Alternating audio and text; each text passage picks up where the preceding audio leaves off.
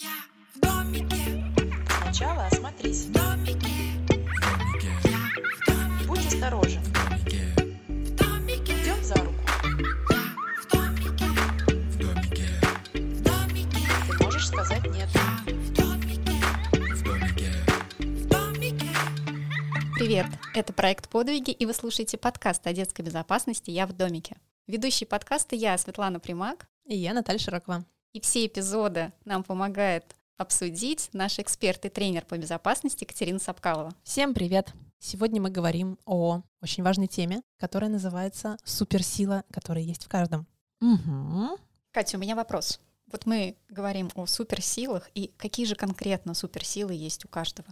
Угу. Много их. ими, конечно, лучше пользоваться, чем ими не пользоваться. Смотрите, одна из наших суперсил — это быстрые ноги, Вторая суперсила — это громкий голос. Хотя дети, когда я спрашиваю, ребята, знаете ли вы, что у вас есть суперсила? Они говорят, да, мозг. Э, Я говорю, да, это, наверное, сверхсила, которой обладает каждый человек. Потому что с помощью нашего критического мышления мы умеем делить взрослых на своих, чужих, как мы сейчас обс- обсуждали. Мы умеем сомневаться в поступках других людей. Э, Поэтому супер-сверхсилу мы используем всегда. А вот давайте поконкретнее про а, быстрые ноги и громкий крик. Быстрые ноги нам нужны для того, чтобы... Звучит как э, индейские дети, простите. А просто детям так легко запоминать, на самом деле, когда у них есть какие-то такие фишечки, они, и если их спрашиваешь, они быстро отвечают. Ты Нужно не как это- вводишь персонажей в свои тренинги? Нет, персонажей у меня нет, но у меня есть разные названия. Там быстрые ноги, громкий крик, э, упражнение картошкой, кричащий таракан, спортсмен, М, лизун в интересно. трубе, и когда там, э, там яйцо в уксусе, курица, и когда с детьми, например, повторяешь в конце тренинга, я говорю, и что вы будете делать дома? Они это все быстренько назвали и все поняли, что делать. Ну, им так классно.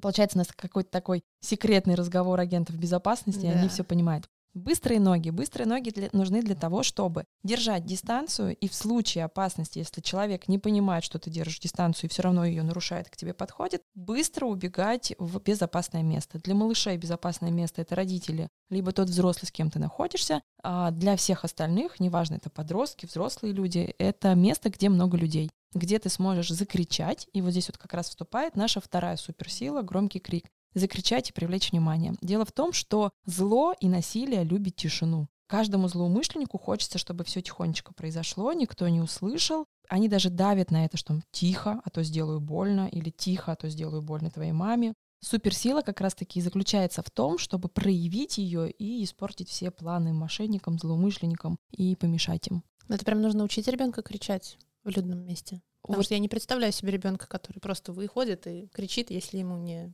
Если ему всю не жизнь полтора говорили, года, не кричи. например. Да, смотрите, что у нас происходит. У нас, когда рождается малыш, он первое, что умеет делать, это кричать. Ему надо поесть, он кричит «мама», и- ну не «мама», а «уа-уа», но тем не менее. Ему некомфортно, его надо переодеть, он кричит. Но что делают взрослые? Они дают ему соску, они ему говорят «тише, тише, успокойся». Они пытаются его всячески сделать удобным и тихим для окружающих, не для самого ребенка. Нет, ну получается же, что они решают его проблему. То есть он голодный, они его кормят, он там некомфортно. Ну, они- конечно, они решают его проблему потом, но когда Ну, ребенок он был, кричит, да, они сначала потише, подходят и тише. говорят тише, тише, тише, тише, что ты плачешь, иногда злятся. Да что же ты все время плачешь и капризничаешь? Там зубы у ребенка болят, он хнычет и хнычет. Как мама ему не может решить проблему, что они у него режутся. а Она просто, если в ресурсе, как сейчас очень модно говорить, то спокойно реагирует, если нет, то эмоционирует. Ну, надо так надо. Да, да. Вот, все равно у нас есть такое. У нас есть, когда ребятишки гуляют на улице, и те, кто делают замечания, тише не кричите на улице. Дома не кричать, в спортзале не кричать, в автобусе не... Да нигде кричать у нас нельзя. Вот так вот, чтобы выйти и вот прям в радость От покричать. души прям. От души, да. Так вот, кричать действительно нужно уметь, а, и их нужно учить, потому что даже те ребятишки, которые приходят, они уже к шести годам имеют ком в горле и крикнуть не могут. У них, знаете, там много разных установок. Не только по поводу крика, и по поводу там испачкать одежду, потому что мы когда отрабатываем приемчики, что делать, как привлекать внимание, не только криком, потому что может случиться так, что ты кричишь, а тебя не слышно. Вот бывает такое, а там это все зависит у нас там от физики, от гормонов и так далее. И тогда нужно еще и действиями привлекать Мгм. внимание. И вот, значит, папа пришел с, э, с мальчиком на тренинг. Мы отрабатываем как раз-таки там кричащий таракан. И он говорит, я не буду. Папа говорит, да я разрешаю. Пап, не ты стираешь. Мама, я не буду. Вот, и пока мы с мамой не поговорили, пока мама не, официально не разрешила ребенку, То есть она должна была, представьте, разрешить. То есть, значит, до этого был хороший такой прессинг, что это запрещено делать. Поэтому действительно учить надо. Как учить? Простите, а при чем тут стирка и кричащий таракан? Потому что ты падаешь А, и кричишь, а Всё, падать нельзя, поняла, потому что поняла. ты грязный будешь. Да, потому что мама будет ругать. мгм. Кричать нельзя, мама будет ругать. Испачкаешься, не- э, мама будет ругать. Домой не приходи, убью. Да, рюкзак Мгм. порвешь, штаны порвешь, да, телефон потеряешь, не приходи. К сожалению, да, да.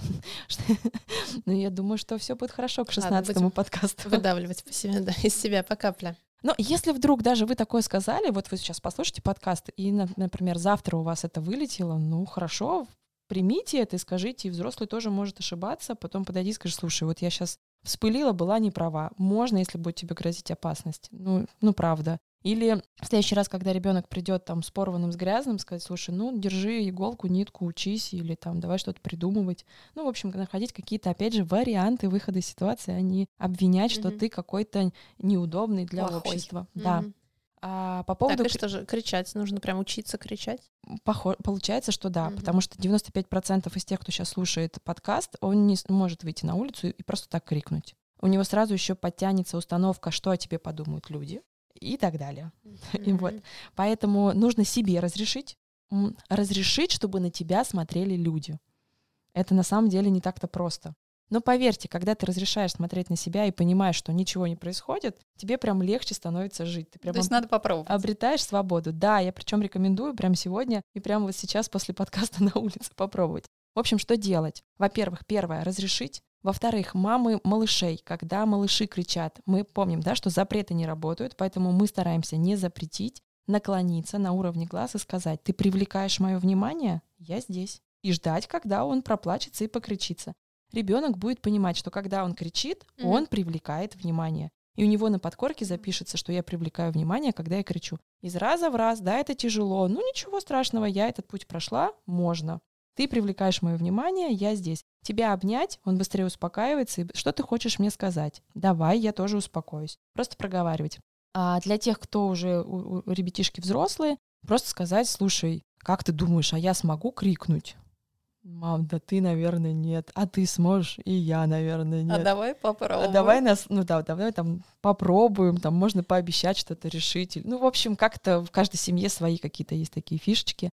В общем, первый э, способ, эм, такой нулевой уровень, это карманная сирена, которую я рекомендую. У нее 130 децибел, она очень кричит громко, но ее слышит только тот человек, у кого она в руках, и тот человек, который напротив. Потому что когда ее включаешь, люди, проходящие мимо, они слышат какой-то звук, но для них она действует не так. Они, конечно, на тебя посмотрят, обернутся и дальше пойдут, потому что они понимают, что ну ничего не происходит. А даже если что-то происходит, это, мне кажется, отдельная тема подкаста, почему люди не реагируют. Потому что для них это тоже критическая ситуация, а мы не умеем действовать в критических ситуациях. Так вот, когда ты 50 раз дашь ребенку эту карманную сирену, и ребенок 50 раз при тебе ее выдернет и вставит, и все люди на тебя посмотрят, уже будет легче. А, но карманную сирену можно забыть дома, поэтому мы идем, тренируем голос. Приходим сначала в парк. Желательно там, где есть люди. Желательно там, где не гуляют э, люди с колясками. Ну да, Пожалуйста. да, конечно, это же надо. Мне кажется, это так очевидно. Я довольно часто гуляю по скверам, где гуляют дети, и для них э, абсолютно не очевидно, что если человек идет с коляской, то лучше не кричать. Потому что они дети, я тоже их понимаю прекрасно, что они хорошо проводят время, веселятся. Но мне хочется Ну, опять, это, накостылять. смотри, Наташа, это такая очевидная вещь, которую просто родители не обращают М, внимания да, и не наверное, проговаривают да. с детьми. Я больше чем уверена, что если бы каждая мама проговорила, да, научилась заботой не только о себе, но и об окружающем мире, я думаю, что они бы, наверное, тоже не кричали. Я помню, что я гуляла, например, со своими, и было достаточно сказать, что вот мы проходим мимо ребенка, Ну, который пожалуйста, спит, да. пожалуйста, чуть потише. Чуть потише, Все, да. то есть это э, занимает, ну, прям буквально Позаботься несколько секунд. малыше, да, да. все, мы ушли, можно дальше опять. Ну, мне кажется, что это, ну, естественное. Просто нужно, опять же, нам, взрослым, об этом проговорить. И, допустим, а если ты мама с коляской гуляешь, и там ребятишки кричат и подошли, я представляю, как мама на это реагирует, особенно которая с коляской. У нее и так ребенок-то только уснул, только пожалуйста, да, и вот это. Но тут надо как бы понять, что это на самом деле про то, как мы делаем замечания, неважно, маленьким детям, подросткам, там, неблагоприятной молодежи. Мы делать не через агрессию, а через просьбу, потому да, ну, что... например, если мы с мужем идем, он всегда идет чуть вперед и говорит, ребят, давайте, пожалуйста, потише. Мы Да, сейчас мы с коляской детьми. проедем Да. быстренько, а потом опять по- покричите. Да, ну, то есть да. просто попросить об Ну этом. да, ну и дети, у которых, например, нет младших, там, братьев, сестер, они, Они просто не, не знают, понимают, что да. это, ну, так надо. Ну, для них это не очевидно. Ну, в общем, выбираем сквер, где нет мамочек с колясками. А, Спасибо и, да, за это отступление. И с ребенком тренируемся. Кричит сначала мама, считает ребенок, сколько человек посмотрел, потом кричит ребенок, считает мама. И понимаем, что в принципе люди на нас не смотрят.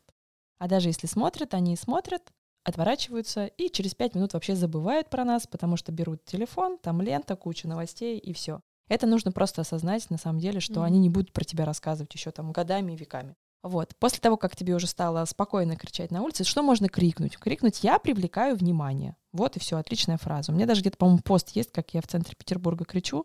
Я четыре года вообще кричу, все нормально, никто ничего не подошел, не позвал никуда, не спросил даже. В домике.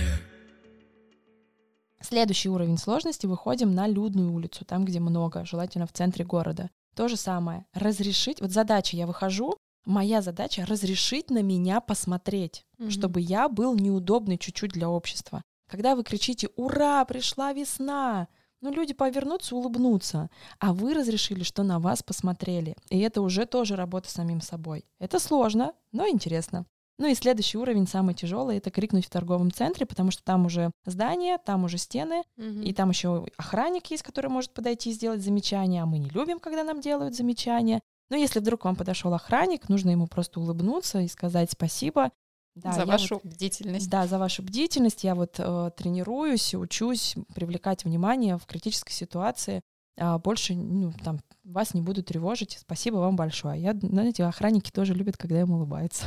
Вообще люди любят, когда им улыбаются. Тренируем крик, это очень важно. А потом уже э, с помощью... Но ноги тренируем тоже логично. Логично. Ну, это вообще спортом надо заниматься. Спорт, бассейн. э, Это еще помогает развивать критическое мышление, оно здесь все взаимосвязано. Вот я всегда удивляюсь родителям, которые, знаете, там в два с половиной записывают на английский, да, или там в три с половиной, но забывают записать на спорт, допустим. Хотя уже, наверное, мне кажется, всеми доказано и 33 раза оговорено, что до 7 лет очень важно физическое развитие. Чем Каким спортом занимается твой ребенок? А, у него бассейн и ОФП. Светлана? У моего спортивная гимнастика и воздушная гимнастика у старшей была Великолепно. до недавнего Все, времени. тест прошли. Пошли, молодцы. Да. Так, да. а вы? Она Наталья? 9 месяцев. Но вы уже плаваете. Да, мы плаваем. Да, Вот. да, уже кстати, плаваете. Кстати. Да, масс- да, держим спину, развиваем полушария, да, Да-да-да. это очень хорошо. Потому что уверенность в своем теле это тоже помогает безопасности. Когда ты уверен в себе, ты можешь действовать. Когда ты а, стеснителен, скромен, тебе кажется, что что-то все не так, ты делаешь. Ну, таких обычно и выбирают э, жертвами. Мгм. Проведен же даже эксперимент, знаете про это, когда а, выбрали, я уже не помню точное количество заключенных, которые совершали насильственные действия, им показали, а, не только насильственные действия, они там разные были варианты, они и воровали, и что-то кого-то обижали, и кому-то что-то делали больно. В общем, разные статьи, и им показывали улицу, просто прохожих. И все категории а, злоумышленников Мгм. выбрали практически одних и тех же людей. Самых тихих, спокойных, А еще, наверное, сутулиных таких вот, сутулиных, которые маленькие незаметные всего люди. боятся. Да. Мгм. который не крикнет, не отобьется, да, потому что с ними проще. Проще сделать. И таких много на самом деле. Если ты крикнул, вот, допустим, подходит к тебе человек. Ну, представьте, вы стоите на остановке, и вас взяли за руку. Подошли и взяли за руку. Ни с того, ни с сего. И вот что делать? Да, если ты Ну, испугался... скинуть руку. Ну, скинуть, Сказать да. человеку, а он, тебя, «Зачем вы он меня?» тебя крепко дернул, да. Зачем вы меня держите? Зачем вы меня Отпустите, я сейчас кричать буду. Не сможешь кричать. Если ты начинаешь кричать, ему проще уже оставить тебя в И покое. пойти на другую остановку. да? Конечно, и найти того, кто кричать не будет. Ну, конечно, там в зависимости от ситуации, что еще вокруг происходит, но кричащий человек никому не нравится. А в подвигах мы говорим обычно о том, что суперсила — это неравнодушие. И насколько я могу судить а, по историям, которые случаются с детьми, они очень сезонные. Это пожары, это а, утопление, ну, с последующим спасением. А зимой это довольно часто газ или угарный газ, когда топят печку.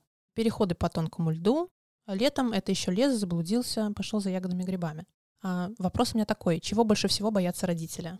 Дело в том, что родители боятся одного, а происходит на самом деле совсем другое. Родители, к сожалению, больше всего боятся то, что случится что-то с ребенком, когда он будет один. А именно они боятся чужих взрослых. И почему-то все боятся чужих взрослых, которых ребенок может встретить на улице. Но по статистике это чуть меньше 15%. К сожалению, 85% статистики насильственные действия с детьми производят э, как раз-таки знакомые и незнакомые. Это кошмар.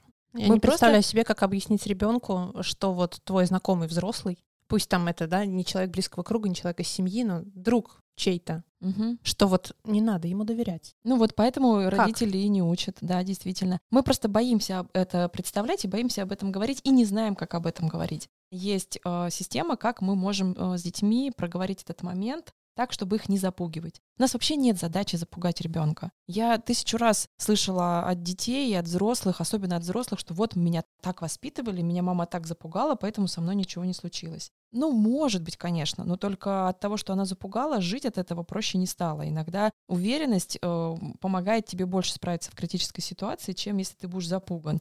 Когда ты запуган и с тобой что-то случается, тебя парализует страх, и ты не можешь ничего сделать. Потому что ты понимаешь, что вот случилось то, о чем мне говорили. То так есть я долго. да, чем я меня где-то пугали. допустила ошибку, и что мне теперь делать? Потому что мне только запугали. Мне не рассказали, что если с тобой вдруг такое случится, то ты просто действуй вот так, и тебе все помогут, или сам выберешься. Главное, знаешь, что в тебе внутри есть суперсила. Говорили, что ай-яй-яй, плохо. Я вот часто привожу пример. Представьте, вам супруг каждый день говорит, будешь выходить из дома, посмотри в глазок. Будешь ехать в лифте, езжай одна. Выйдешь из подъезда, оглянись. Несмотря на то, что даже утро и светло. Придешь на работу, обязательно мне позвони. Пойдешь с работы, обязательно мне позвони. Пользуясь Перед- случаем, передай привет Николаю. Перед тем, как ты будешь заходить в подъезд, оглянись. Ну, то есть через пару месяцев, да даже раньше, у вас уже будет глаз дергаться, и вы скажете, нет, я на улицу не пойду. А по сути-то, ну, взрослые так и делают ребенку, да, вот пойдешь, ни с кем не разговаривай, придешь в школу, позвони, ребенок Ну что да, понимает? очень обычная ситуация. Просто я тоже на своих детей все это проецирую и свои фразы узнаю. Да, ну вот оно так и происходит, и получается, что вот этот страх, ненужный никому, он как раз и сковывает. Что с этим делать совсем? Да-да-да. Да, не пугать. Самое главное, потому что страх родителя, вот, вот он ребенку не поможет в критической ситуации точно. Ему помогут конкретные навыки и конкретная возможность использования своей суперсилы. Первое, что нужно будет сделать, это разделить всех взрослых, свое окружение, можно не только взрослых, но и детей, туда же приписать всех Мгм. друзей, на две категории, свои и чужие. Причем вкладывать смысл слова чужие не то, что это как в фильме чужой плохой, да, там злой, ну, там открывает, а он просто не свой. Ну, Он просто не свой. Ну, можно хорошо, если вам не нравится слово чужой, сделайте свой и не свой. Все. Кто такие свои? Свои это те, кому доверяет мама и папа. Ну, ситуации бывают разные. Иногда мама без папы. Поэтому давайте, допустим, оставим те, кто, кому доверяет мама. А настолько, что ты можешь не спрашивать разрешения у другого. Я вот привожу пример детям. Я говорю, вот смотрите, вы гуляете на площадке с мамой, приходит папа и дарит тебе конфету. Тебе надо спросить разрешение у мамы, можно у папы взять конфету? Они хохочут и говорят, ну нет, конечно. Я говорю, ну вот, значит, он свой. То есть ему мама настолько доверяет, вот, вот он прям свой. Или, например, вы гуляете на площадке, приходит бабуля и дарит тебе огромную а, игрушку. Тебе надо спросить разрешение. Бабуля, секундочку, пойду сейчас у мамы спрошу разрешение. Нет. Или взрослым детям я говорю. Например, подъезжает папа на машине, говорит, садись, поехали. Вы же не говорите, сейчас я маме позвоню, спрошу. Нет. То есть свои — это те, кому доверяет мама. Кому конкретно вот можно совершать действия. Без разрешения ее дарить подарки, без ее разрешения садиться в машину и уезжать, и помогать. Если ребенок сомневается, а детям я говорю, что подойдите к взрослым и спросите, мама, кто конкретно мой свой взрослый? Ну, здесь, наверное, слушают нас больше взрослые, поэтому вы можете сами синициировать этот разговор и проговорить. Слушай, а как ты думаешь, вот есть свои взрослые, а есть чужие. Вот свои это кто? И послушать, что туда, кого добавит туда ребенок, а потом обсудить с ним эту тему. И вот когда есть свои взрослые, идеальный вариант их еще запечатлить визуально. Если есть возможность, если нет, найти такую возможность, испечь торт, напечь печеньки, приготовить вкусный ужин, пригласить их всех домой, а с ребенком до того, как придут гости, договориться, что сегодня у нас только свои. Вот у них ты можешь брать угощение, с ними ты можешь уходить куда угодно, и им ты можешь помогать, если они тебя попросили. Если остальные у тебя просят, неважно, знакомые это или незнакомые, мы сейчас тоже до этого дойдем, то тебе нужно будет соблюдать правила. Всегда кто-то должен знать, где ты. То есть, если ты идешь помогать дяде Васе, ты должен меня предупредить. Ну, здесь в зависимости от возраста. Если маленький, то спросить разрешение. Если взрослые, то предупредить, куда ты идешь. И когда ребенок видит всех своих, ему так становится проще. Все, он запечатлел. Ну, можно, например, не то, что пригласить, можно и пригласить, и, например, сделать коллаж. Из фотографий, если ребенок увлекается там каким-нибудь какими-то программами, Мгм. либо там Если нарисовать. городе, да. например, С малышами можно. Ну тут тоже, если в другом городе живут, то они, наверное, мама должна все равно, то есть она предупредит, что приезжает бабушка и с ней Мгм. можно, то есть, а так, если она не предупредила, И подошла Ну, бабушка. и конечно, подошла бабушка, конечно. значит, это не совсем свой, значит, он из категории там родственник, да, там Мгм. по-разному можно это назвать. Не-не, свои — это тех, Мгм. кого можно пригласить здесь и Мгм. сейчас и организовать ужин. Можно сделать коллаж из фотографий, можно с маленькими детьми еще потом полепить из пластилина и вместе похохотать, сделать кому-нибудь там смешные уши там и так далее. Можно порисовать. С чего люб- дети любят делать, вот так вот и построить. Можно из конструктора понастроить человечков. В общем, максимально уложить информацию, что вот это вот люди свои. И потом тут же проговариваем, когда мы про своих, есть такое правило трусиков, правило купальника, его еще по-разному Мгм. называют. А, смотри, если ты своему человеку скажешь, там, бабуля, я не хочу, чтобы ты меня сейчас целовала, я не хочу сейчас обниматься, бабуля скажет, ну окей, я тебя понимаю, потому что это твой выбор.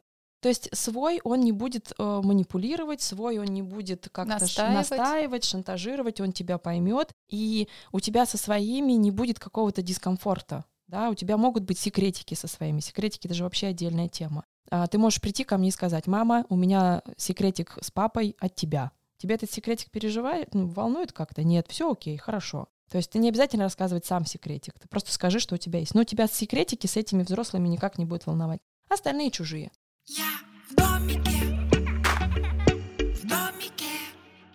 А вот здесь вот а, уже интересно. Тут, конечно, надо смотреть по возрасту. Если совсем маленькие, то лет до 6-7 просто все чужие. Все чужие, неважно, знакомые, давно знакомые, только что знакомые, почему-то знакомые, когда-то знакомые. В любом случае, если они тебя куда-то зовут, что-то дают, приди и спроси у меня разрешение. Либо приди мне скажи. Но тут э, интересный факт сразу добавляется. Потому что, а, опять же, из практики я у ребят спрашиваю, а что мама скажет, когда ты придешь и расскажешь, что тебя там недавно знакомый человек хочет чем-то угостить? Что мама скажет? Нельзя. Нельзя. А что мама скажет, если к тебе подойдет друг и скажет, пойдем на другую площадку? Нет, не пойдете. Да, ну и вот, вот так часто-часто они отвечают. Я говорю, неужели мама всегда говорит нет, и дети говорят, ну да. Они 33 раза получат от мамы ответ нет, потом они не пойдут спрашивать, а что смысл идти к маме, если она все равно скажет нет. И вот здесь вот что нужно научиться родителям, здесь такой прям навык, запишите его себе, вот его можно записать и на холодильник, Так, чтобы так. было да, видно, научиться благодарить ребенка за честность. Научиться не только ребенка благодарить, можно и мужа, жену благодарить, маму благодарить, тоже научиться говорить эти фразы и научить взрослых, потому что ребенок смотрит на семью и повторяет. Что это значит? Мы не должны а, там одобрять, что ребенок разбил вазу и сказать, молодец, какой то хороший, разбил вазу, куплю себе новую. Как Нет. раз надоело нам. Да, да, да. Но мы должны сказать, слушай, спасибо тебе большое, что ты рассказал. Пойдем вместе, я тебя научу убирать.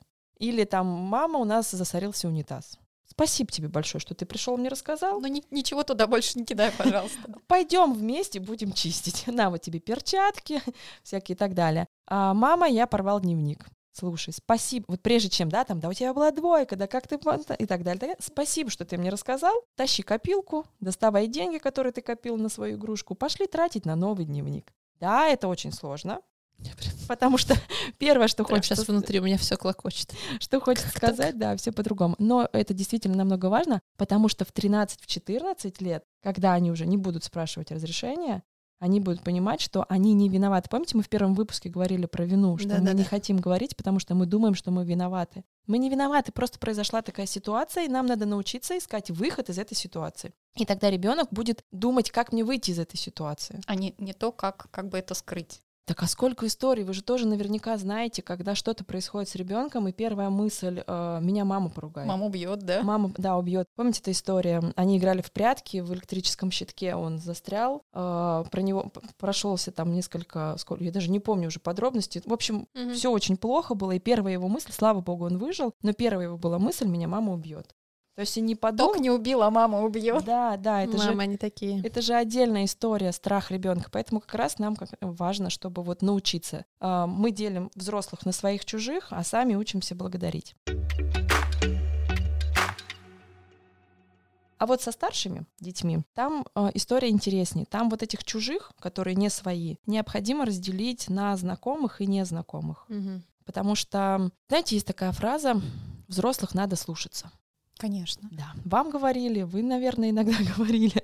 Вот. И здесь очень важно объ- объяснить детям, что мы вот э, чужих знакомых мы слушаемся, потому что мама разрешила. Это, например, учителя. Мама выбрала школу, мама привела его в этот определенный класс. Воспитателя. Мы слушаемся воспитателя в садике, потому что мама разрешила, а не потому что он взрослый. Мы слушаемся тренера на тренировке, потому что мама разрешила конкретно вот этого тренера слушаться на тренировке. Если тренер подходит к тебе на улице и что-то говорит, у тебя дополнительная тренировка, а я тебе об этом не сказала, ты можешь его не слушаться, потому что я тебе об этом не сказала. Работает правило, всегда кто-то должен знать, где ты, позвони мне, уточни, а правда ли я с ним договорилась. Хотя очень странно, что я с ним договорилась и тебя не предупредила. К критическому мышлению возвращаемся. То есть, видите, безопасность — это, ну, как бы она есть жизнь. Она вот из, Конгломерат. да, Мгм. из одного в другое вытекает. Это такой комплекс со всех сторон подходить. Ну, а которые чужие, незнакомые, там все просто. Там э, надо научить ребенка э, понимать, что ты его знаешь, нет, не знаю. Поэтому нормальный взрослый к чужому ребенку не будет подходить, просить помощи, он не будет просить его куда-то с ним пойти, зазывать, и не будет дарить ему конфетки. Ну вот представь, я могу подойти к кому-то чужому и сказать, пойдем к нам домой. Дети обычно такие, да нет, конечно, нет. Я говорю, потому что ваши мамы нормальные, они не будут звать у чужих детей. А ваша мама может подойти там к чужому ребенку и начать его кормить? Нет. Ну вот, и нормальные взрослые другие не могут. А если они подходят и предлагают, ну это странно. Опять же, мы не пугаем, что если он подходит, значит он Маньяк. да, ну дети на самом деле... Не знаете, какая была история? Я один раз прихожу, а, в школе два тренинга, в третьем и в шестом классе. В третьем классе, значит, я говорю, ребята, какие опасности вас могут ожидать на улице, и они мне перечисляют, называя всех, маньяк, педофил, расчлененка, вот, в общем, все в подробностях носили, там вот прям, я говорю, ребята, откуда вы все это знаете? Нам Вася рассказал. Вася, а ты откуда знаешь? Мне папа рассказал. Прихожу в шестой класс, думаю, ну, одна школа, одно информационное поле, они, наверное, тоже все знают. Так уже думаю, как перестроить тренинг. И говорю, ребят, какие опасности вас ожидают? Пьяницы и собаки? Я и так вопрос задам, и так вопрос задам, и так вопрос задам. Нет. То есть у нас нет задачи напугать, рассказать, что а, такие вот бывают Мгм. взрослые. Васи в классе не было, поэтому педофилов расчлененку не Да, Ва- подвезли. Вася еще, да, не успел им рассказать. У нас есть задача просто сказать, что это странно, это неправильно, есть какое-то сомнение. И вот знаете, мне еще дети приходят на тренинг и говорят, расскажите, что делать, если тебя схватили. Я говорю, давай мы сначала научимся, что делать, чтобы тебя не схватили. Потому что безопасность — это профилактика. Я тебя научу, что делать, если тебя схватили. Но самое важное — научиться, что делать, чтобы тебя не схватили. Это странно. Мгм. Это как-то сомнительно, это очень непонятно, поэтому я вас не знаю, держу дистанцию, это тоже очень важный момент, и отхожу на безопасное расстояние. Я в домике. Стоит ли прямо отрабатывать с ребенком а, встречу с гипотетическим насильником? Только 15% это Мгм. может быть незнакомый. Мгм. Обычно отработка — это вот эти, которые мы видим сюжеты по- в интернете, что подходили, с- ну, очень любят федеральные каналы снимать, да, и, наверное, оригинальные тоже, когда подходит человек, зовет ребенка, ребенок уходит, из 10 ушло 9, все в шоке. На самом деле это так и есть. Один не пошел, потому что просто не слышал, что его позвали. Но это только 15% Мгм. из статистики. Остальное — это знакомые, иногда даже бывает и семьи. Поэтому мы тренируем, в принципе, навыки, мы, в принципе, делим всех на своих чужих, мы, в принципе, учим говорить ребенка «нет». Чтобы ребенок умел говорить «нет» вовне, он должен уметь говорить «нет» в семье. Если вам ребенок говорит «нет, мама, я не хочу эту кашу, свари мне, пожалуйста, другую», ну тут вариант, либо мы объясняем, почему мы не можем сварить другую, потому что ситуации бывают разные, либо мы объясняем, что нет, я варить другую не буду, если есть возможность. А потому что я у тебя спросила, какую ты кашу хочешь, ты попросил, не знаю, манку. Я тебе сварила манную кашу, ты сейчас ее не хочешь. Я другую варить не буду. Я ее есть не буду. Имеешь право, я. Встретим- Встретимся за ужином. Да, встретимся за ужином. Я Встретимся твою в суде. Встретимся в кабинете психолога через 20 лет. Не факт, да. То есть ребенок должен уметь говорить нет. Ребенку надо давать в семье выбор. Это тоже такая, можно сказать, суперсила. Знаете, у нас не каждый взрослый умеет сказать нет. Вот подходит к нему начальник и говорит, можешь остаться сегодня до восьми написать еще один отчет? И взрослый такой трясется подбородок. Могу. Потому что это очень сложно сказать, слушай, нет, товарищ начальник, я не могу. Я вот сегодня обещал там то-то, то-то, или я должен. Нет, надо уметь говорить, и это тоже суперсила. Как оказалось, казалось бы. Я в домике. В домике. Стоит ли делать проверки с подставными людьми? Я против таких экспериментов. Потому что, Почему? смотрите, а, когда мы готовимся к ЕГЭ, мы 11 лет учимся в школе. Когда мы сдаем на права, мы 3 месяца учимся в автошколе, 15 раз учимся ездить с инструктором за рулем, и только потом мы идем сдавать экзамен и знаем о том, что у нас экзамен. А как происходит с этими проверками? Мы ребенку три раза сказали, не разговаривай со взрослым, с чужим. Потом подослали какого-нибудь чужого взрослого и еще расстроились, что он не смог ему сказать нет. Поэтому а, мы можем, например, договориться, сказать, слушай, а хочешь проверить? И ребенок скажет, мам, я не хочу. А если он скажет, ну мне было бы интересно, ну давай сначала потренируемся. Вот вы ехали, не знаю, в мае на шашлыки, у вас куча знакомых, которых ребенок не очень-то близко знает, и вы с ним договариваетесь, что я попрошу к тебе кого-нибудь подойти. Подходите, говорите, ну подойди к моему, предложи по лесу погулять. Подойди к моему, предложи там какую-нибудь конфетку. Пусть он ко мне подбежит, попросит разрешения, а я ему скажу за это спасибо. Подойди к моему. И когда ребенок тысячу раз скажет нет чужому взрослому, и тренировка не нужна будет. Мгм. То есть вот такие, вставить в, в такие ситуации Все в лучше. игре, Мгм, конечно, чтобы мгм. ребенок знал. Когда ребенок сдает ЕГЭ, он знает, что он сдает ЕГЭ. Когда взрослый сдает на права, он знает, что он сдает на права. И то это какая стрессовая ситуация, представляете? А у меня такой вот тоже вопрос как раз. А, Если родитель отрабатывает навык с ребенком, например, представим, представим, что я незнакомый человек, я подошел, взял тебя за руку, сильно схватил, ты Дома. должен дома, да, Мгм. то есть мы с тобой вот такую вот ситуацию моделируем, и ты должен от меня там или кричать, отбиваться. То есть Мгм. вот здесь нужно, ребенок должен переступить там через свои добрые отношения с мамой, как-то ее, наверное, реально побить, Ну, мама отбиться. же выбрала этот вариант, что вот, она будет то есть как вы к человеком. таким вариантам относитесь отработки навыка? Классно. Да? Да, не я- портит ли это отношения вот мамы и ребенка, что вот, вот этот негатив, а, он все-таки есть? Ну, это же по обоюдному согласию. То Да, есть давай да. потренируемся, давай Да. потренируемся. То есть ты готов, что будем тренироваться, и я готова. Все, это по согласию происходит. Все по согласию, пожалуйста. А, страх о том, что ребенок может увидеть, что мама какая-то бывает злая, Ну да, злая, мама может причинить боль тебе. ну, это тоже естественно, что мама злая, у мамы есть эмоции. Я боль тебе причиняю не потому, что я сейчас хочу тебе причинить боль, а сидела и думала, как бы причинить тебе боль. а тут есть Вот, способ, да? А тут, да, есть способ. А потому что мы с тобой договорились, мы тренируемся. Хочешь, теперь поменяемся? Теперь ты будешь злоумышленником, а я буду О, а, мамой, да. Мне же тоже ко мне может подойти. Давай, пусть ребенок Ребенок отыграется. с ножом такой. Простите, простите, как обычно все свела в шутку. Нам часто говорят про книги «Волшебные сказки о детях-героях», что «Вы что, там учите детей совершать подвиги? Я не хочу, чтобы мой ребенок лез куда-то и кого-то там спасал. Это моя кровинушка, он не должен никуда». Мы все время говорим, что, слушайте, мы говорим о том, как не попасть в ситуацию, описанную в сказке. Наоборот, как ваш ребенок должен избежать этого, чтобы, не дай бог, он не становился героем и не совершал подвигов, и не был на месте ни спасенного, ни спасателя. Мгм. Вот Вот, таким родителям надо будет послушать один из подкастов. Я не помню, какой это выпуск. Помните, мы с вами э, тему, как правильно быть спасателем и главное правило Мгм. спасателя. Вот обязательно слушайте, мы там это все поподробнее обсудим. Конечно, опять же, наша задача. А почему мамы так говорят? Что они боятся. Они боятся, что ребенок не справится в критической ситуации. А сами научить справляться в критической ситуации не могут, потому что сами не умеют потому что их никто не научил.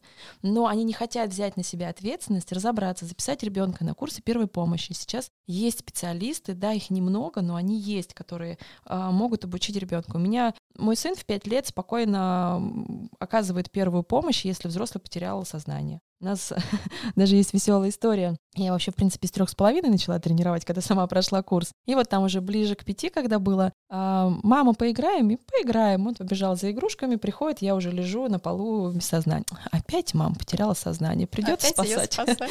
Да, опять ее спасать. То есть для него это не критическая история, что а, что делать, а для него это уже такая, может быть, игра, может быть, машинальное какое-то действие. Он перевернул меня на бок для того, чтобы точно быть уверенным, что у меня не западет язык, и я смогу дышать, и вызвал службу спасения. Ну, вызвал как? Он набрал номер, сказал все как надо, номер, те- сначала адрес, потом э, что случилось, и потом как связаться с другими взрослыми, и может ли он открыть дверь. Так, и что потом? И скоро при, приезжает не, ну он не вызвал меня, я же не теряла сознание. А, Это нос игра такая, то есть он тренируется. То есть нет такого, что ты лежишь до последнего и смотришь, что он там ну, набирает на во-первых, телефоне. это будет неправильно отвлекать действительно службу спасения, Мгм, потому что есть другие люди, которым действительно нужна помощь. Зачем это я буду Мгм. делать? Но он четко знает, как взять телефон, а, ну, приблизительно, где его искать, как его найти, как позвонить. Как что... разблокировать, если он А там заблокирован? блок- не надо разблокировать. На всех телефонах 112 можно вызвать без раз- разблокировки, а на некоторых аппаратах есть еще функция SOS, когда ты можешь эм, записать номера телефонов близких. Мгм. То есть ты первое, что делаешь, вызываешь 112, а потом не без разблокировки вызываешь, например, взрослого человека. Контакт на случай чрезвычайной ситуации. А есть же еще такая история, когда мама потеряла сознание, а малышка по WhatsApp позвонила бабушке и показала маму на камеру. Ой, совсем маленькая была? Ну, что-то там три года, по-моему, малышке было, и мама вызвала, ну, бабушка вызвала скорую, Мгм. прибежала, и тоже вот малышка спасла маму. Ну, либо сообразила, либо тренировались, я вот здесь вот не знаю. Либо, ну, это же тоже взять телефон и поз- позвонить по WhatsApp конечно. бабушке. Кстати, про телефон, это классный навык. У нас дети-то не умеют звонить по телефону, А, потому что когда мы, когда ребенку что-то надо, мама всегда звонит. И пока у него телефон свой не появится, он, и у него потом навыка нет звонить, разговаривать. Почему дети не очень любят звонить родителям в подростковом возрасте? Потому что нет этого навыка. Поэтому вот там какое-то уже десятое, двадцатое правило, которое мы записываем на листочке, научить детей звонить. Например, мам, когда папа придет, на, позвони. Для того, чтобы у него не было страха, что я сейчас растеряюсь, что мне делать, как взять телефон, как его разблокировать. Мы сегодня поговорили с вами о суперсиле, которая есть в каждом. Это умение говорить «нет», громкий крик и быстрые ноги. Все это стоит тренировать, отрабатывать многократно в различных ситуациях. И это может спасти ребенка от какой-то опасной штуки. И не только ребенка. И взрослого, да, в том числе. Всем спасибо. С вами был подкаст «Я в домике», а, созданный при поддержке Фонда президентских грантов. А, Подписывайтесь на нас на всех площадках, где можно подписаться. Смотрите видеоверсию на YouTube-канале «Время героев» и на Рутюбе. Всем спасибо и пока. Всем желаю жить в безопасности. Пока.